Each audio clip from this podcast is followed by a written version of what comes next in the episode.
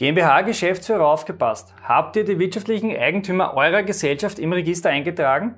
Wieso das so wichtig ist und worauf ihr da beachten müsst, das erfährt ihr in diesem Video. Wer Steuern versteht, kann Steuern sparen.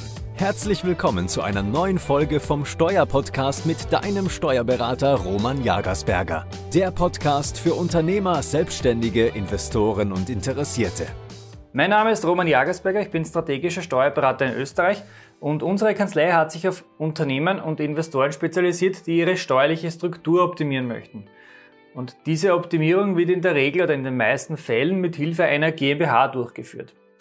Und vor allem für GmbHs bzw. deren Geschäftsführer ist dieses Video nun ganz besonders wichtig.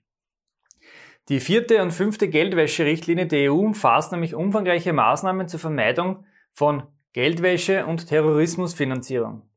Und die für uns wichtigste bzw. bedeutungsvollste Maßnahme stellt das Register der wirtschaftlichen Eigentümer dar.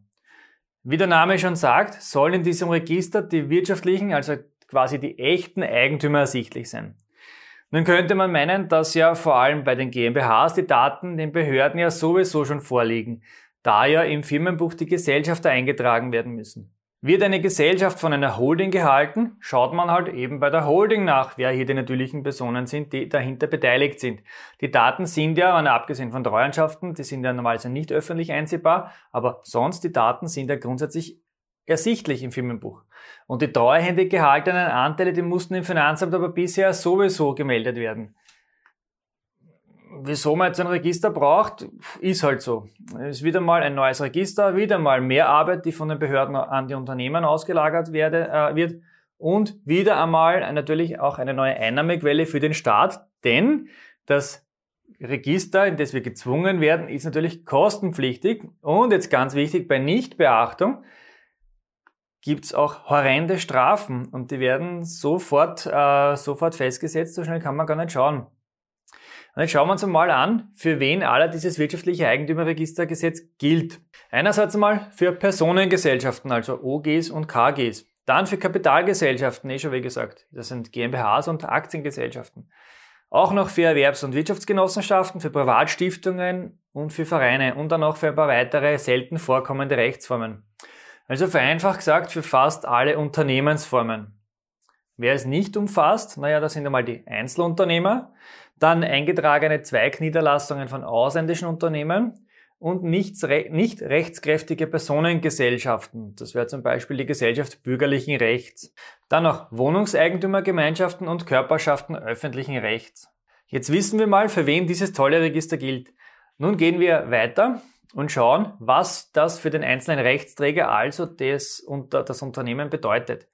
Ein jeder eingetragene oder eintragungspflichtige Rechtsträger muss die Identität seiner wirtschaftlichen Eigentümer mindestens einmal pro Jahr feststellen, überprüfen und an das Register melden. Und alle mit der Überprüfung erforderlichen Dokumente müssen, und auch nicht die Dokumente, auch die Informationen, die müssen für mindestens fünf Jahre aufbewahrt werden. Wie kann diese Meldung nun erfolgen? Naja, diese Meldepflicht trifft einmal grundsätzlich den Rechtsträger, also zum Beispiel die GmbH. Die Gesellschaft muss diese Meldung dann elektronisch über das USB, also das Unternehmerserviceportal des Bundes, übermitteln. Es gibt hierfür keine alternative Methode. Es muss über das USB erfolgen. Und immer wenn es eine Verpflichtung gibt, gibt es natürlich auch eine Frist oder Fristen. Eine Meldung im Register der wirtschaftlichen Eigentümer ist innerhalb von vier Wochen ab Kenntnis einer Änderung oder ab der Eintragung in das Stammregister, zum Beispiel ins Firmenbuch oder Vereinsregister durchzuführen. Bringt ihr beispielsweise eure Anteile an einer operativen GmbH in eure Holding ein, dann müsst ihr das unbedingt im Register der wirtschaftlichen Eigentümer melden, da nun nicht mehr ihr als natürliche Person der Gesellschafter seid, sondern eine weitere Kapitalgesellschaft. Gab es keine Änderung und es liegt für eure Gesellschaft keine Meldebefreiung vor, so müsst ihr trotzdem innerhalb von vier Wochen nach Fälligkeit der jährlichen Überprüfung die Meldung abgeben. Schaut daher bitte unbedingt, wann ihr die letzte Meldung getätigt habt. Ihr habt daher ein Jahr Zeit und vier Wochen, die neue Meldung einzureichen. Ihr bestätigt somit, dass die Daten im Register noch immer gültig sind.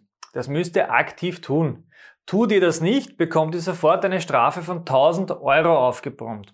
Unterschätzt das bitte nicht, das kommt häufiger vor, als man glaubt. Ich hatte es schon kurz angesprochen, es gibt auch Ausnahmen von der Meldepflicht. Welche Unternehmensformen sind befreit? Nun, das sind einmal die Personengesellschaften, die OG und die KG, wenn alle Gesellschafter natürliche Personen sind. Das heißt, eine GmbH und Co. Ist verpflichtet zu melden.